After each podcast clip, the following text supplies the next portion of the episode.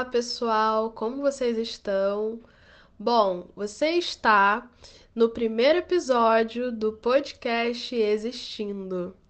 Eu sou Mariana Ramos, psicóloga, psicoterapeuta, e estou aqui com uma grande amiga minha e colega de trabalho também. Se apresente aí para o pessoal. Olá, pessoal. Meu nome é Caroline Aquino.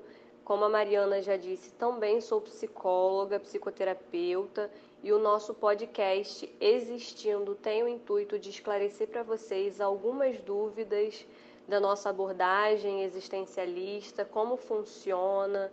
Então, a partir de agora, vocês vão estar com a gente, entendendo mais sobre a nossa profissão, sobre a nossa abordagem.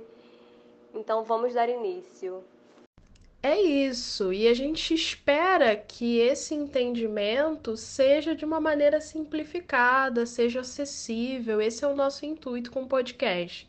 Hoje o nosso tema é psicoterapia existencial. A gente vai estar tá falando um pouco aí de como que acontece o nosso trabalho. Porém, nos próximos episódios a gente pensa em trazer outras temáticas aí que transpassam a nossa existência. Antes da gente começar a falar aí sobre psicoterapia existencial, eu acho pertinente a gente começar trazendo a nossa relação. Como que a nossa relação começou a ser construída? Porque quando a gente fala de psicoterapia, a gente está falando de uma construção de relação também. E de como que a gente constrói relações. É, não é muito diferente a maneira como eu sou terapeuta, não é muito diferente da maneira como eu construo as minhas relações fora disso, até porque eu sou um ser num todo, né? Então, assim, eu e Caroline nos conhecemos ainda na faculdade, quando estávamos iniciando a nossa formação em clínica, e foi muito engraçado porque no primeiro dia que estivemos juntas, assim, frente a frente, já houve uma identificação muito grande e a identificação é uma palavrinha que a gente precisa guardar porque ela é muito importante, muito significativa para que se inicie um processo psicoterápico. A pessoa que está em busca de terapia, ela precisa primeiro se sentir confortável, ter um mínimo de identificação com o psicoterapeuta, senão isso não acontece.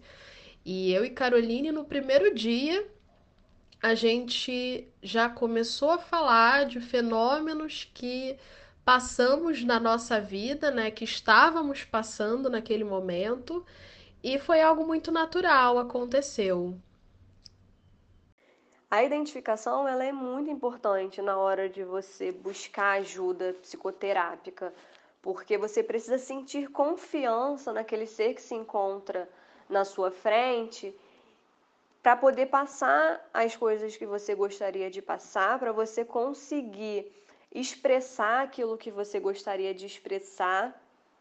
E assim como na clínica, na nossa vida né, pessoal, como, como um todo, como a Mariana mesmo disse, nós precisamos ter essa identificação. E foi realmente o que aconteceu entre nós duas.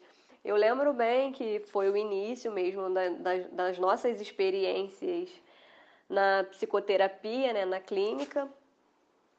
E eu lembro que de primeira, com, com muita espontaneidade, nós começamos a trocar confidências ali, experiências nossas e que foi assim muito abraçadas, acolhidas. Eu, eu senti né, acolhimento na Mariana e acredito que ela também tenha sentido isso quando ela começou a falar sobre as questões dela. E foi algo muito espontâneo, realmente. Foi uma troca muito é, boa de, de crescimento, de confiança. E essa confiança se estendeu até aqui, né? Tivemos é, um longo caminho, uma, um longo caminho de construção da nossa, da nossa relação e hoje a nossa relação ela se encontra muito estabilizada, é, de apoio mútuo, isso acontece de forma ainda muito espontânea e eu acredito que a relação na clínica seja da mesma forma, né? É uma relação de construção e uma relação de desconstrução também, né? Então, isso acontece de uma forma muito natural, que é assim que tem que ser. Essa naturalidade que você trouxe, essa espontaneidade, me faz é, realmente lembrar de como que a nossa relação sempre foi assim, muito espontânea e como ela é ainda. E trazendo para a psicoterapia, principalmente dentro da psicoterapia existencial, essa naturalidade ela precisa acontecer, porque senão se torna algo maçante se torna algo cansativo não só para o cliente em questão, como para a gente também. O trabalho fica pesado. Então tem que fluir. O cliente tem que se sentir livre para se expressar da maneira como ele desejar e nós também para intervirmos, para estarmos ali lado a lado com o cliente, porque o trabalho é esse, a gente caminha lado a lado. Então, se a maneira como a gente intervém não faz sentido para o cliente, que ele possa ter essa liberdade de escolher voar e de ir para outros caminhos que de repente vão fazer muito mais sentido. E dentro disso de fazer sentido e de toda essa perspectiva da psicoterapia existencial, que a gente trabalha muito essa liberdade do outro ser, é, qual o desafio que você acredita que você tem como psicoterapeuta existencial hoje para com os clientes que chegam até você, Carol? Bom, eu acredito que a minha maior dificuldade no, na, no atendimento clínico seja a responsabilidade que nós temos, né, ou a responsabilidade que colocam em nós aquilo que é somente dele. Quando nos colocam na posição de o que eu faço? Bom, os caminhos eles estão aí, né? Eles, eles e você é livre para fazer a escolha do caminho que você quer seguir, né? Então, quando nos colocam essa responsabilidade de que o que eu devo fazer, acaba me colocando numa posição de mostrar aquilo que se deve fazer. E não, não sou eu, não cabe a mim mostrar aquilo que você deve fazer ou aquilo que o cliente deve fazer, né? Cabe a nós mostrar que existe ou existem outros caminhos que nem sempre esses caminhos é, serão fáceis, né? Porque, obviamente, nem tudo na vida é fácil, nós temos que passar por, por construções e desconstruções e ressignificar sentimentos. Então, nem sempre as escolhas serão fáceis, né? Então, para mim, a maior dificuldade é essa, a responsabilidade que nos colocam de mostrar o que devem fazer e que, na verdade, não somos nós psicólogos, psicoterapeutas, que devemos mostrar o caminho que se deve seguir, mas sim mostrar para o cliente que ele pode fazer as escolhas dele sim, que ele é livre para fazer essas escolhas. Eu acho que é, ter noção de que ele é livre para fazer essas escolhas é, tornam ele responsável, né? Então, se a resposta, se a consequência, né, da escolha não foi satisfatória, ele tende a se culpar, né? Então, não não é dessa forma que que se deve olhar, porque cada escolha que fazemos, sim, gera consequências, sendo boas ou ruins, e sendo resposta, a resposta sendo negativa, é aprendizado, né? Não tem que se culpabilizar por, por momentos de, de escolhas que não deram certo, que não foram, não foram as, as, as escolhas corretas no momento, porque tem toda essa questão também do significado. Pode ser que naquele momento essa escolha tenha feito significado e nesse dado momento de agora não, não faça mais tanto sentido, não tenha tanto significado. Então, assim, para mim, a maior, o maior, a maior dificuldade é realmente essa, de me colocarem nessa posição de responsabilidade e uma responsabilidade que não me cabe. E para você, Mariana, qual é a maior dificuldade que você encontra é, frente aos seus clientes? Você chegou num ponto crucial, Caroline, porque nós somos realmente taxados como aqueles que vão dizer o que fazer e o que não fazer. E a nossa função não é essa. A gente, na verdade, atua como um meio ali para que o outro possa se perceber, perceber os seus sentimentos, as suas angústias, as suas dores, e a partir disso conseguir enxergar novas possibilidades e fazer escolhas a partir delas. Então, assim, não somos nós que vamos dizer o que, que o outro tem que fazer ou não fazer. E sobre desafio, eu acredito que esse é um desafio também, mas para mim o desafio maior é a falta de compromisso consigo mesmo. Eu deixo muito claro sempre quando eu inicio um trabalho que a minha única condição é o compromisso consigo mesmo. Ninguém está tendo compromisso necessariamente comigo, a minha pessoa, a minha figura, Mariana. Até porque eu sirvo ali apenas como um meio para que o outro possa se perceber, para que o outro possa se enxergar. Então, o compromisso é consigo. É se comprometer a estar no processo inteiramente, se permitindo se descobrir, se conhecer e ampliar as suas perspectivas aí de existência. Então eu vejo como desafio muitas das vezes a falta realmente de responder por aquilo que é seu, de se comprometer consigo mesmo, com a sua própria vida. Esse é um desafio assim para mim.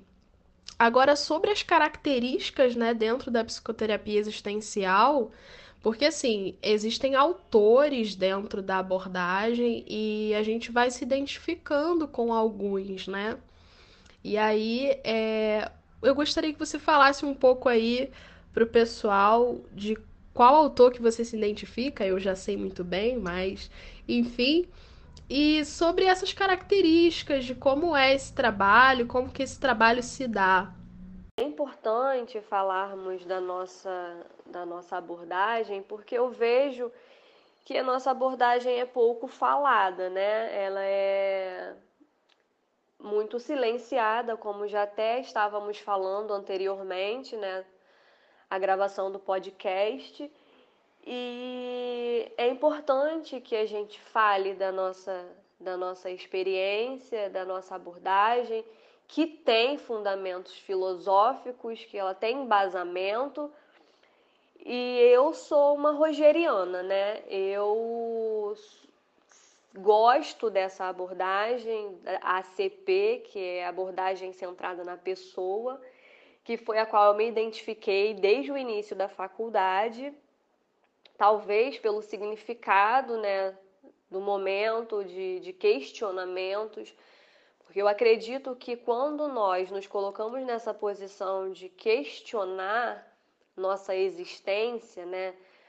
o que somos, para que viemos, o que vamos fazer. Eu acho que quando a gente se questiona, a gente se movimenta né, para fazer determinadas mudanças, porque eu acredito que seja isso.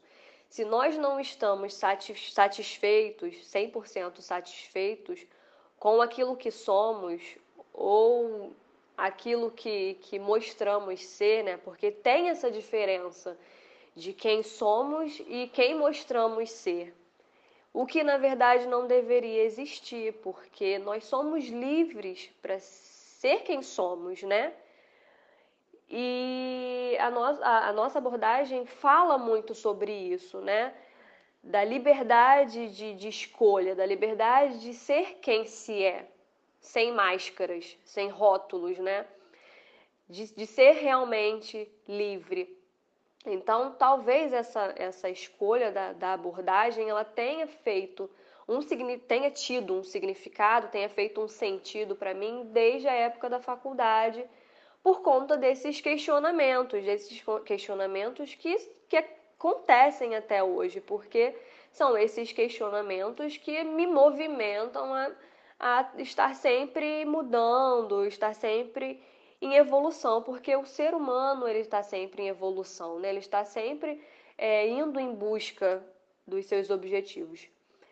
Então, eu acredito que essa abordagem tenha feito significado para mim anteriormente, né, na época da faculdade, e continue fazendo esse sentido. Então, por essa razão, eu me mantenho nela, que é a abordagem que eu escolhi e que é a abordagem que eu me guio nos meus atendimentos. Me fala um pouquinho sobre, sobre a sua amiga, a sua, a, o seu autor preferido, o autor que você costuma é, se orientar, como funciona para você? É, eu assim, sou sartriana de coração, sou completamente apaixonada por Jean Paul Sartre.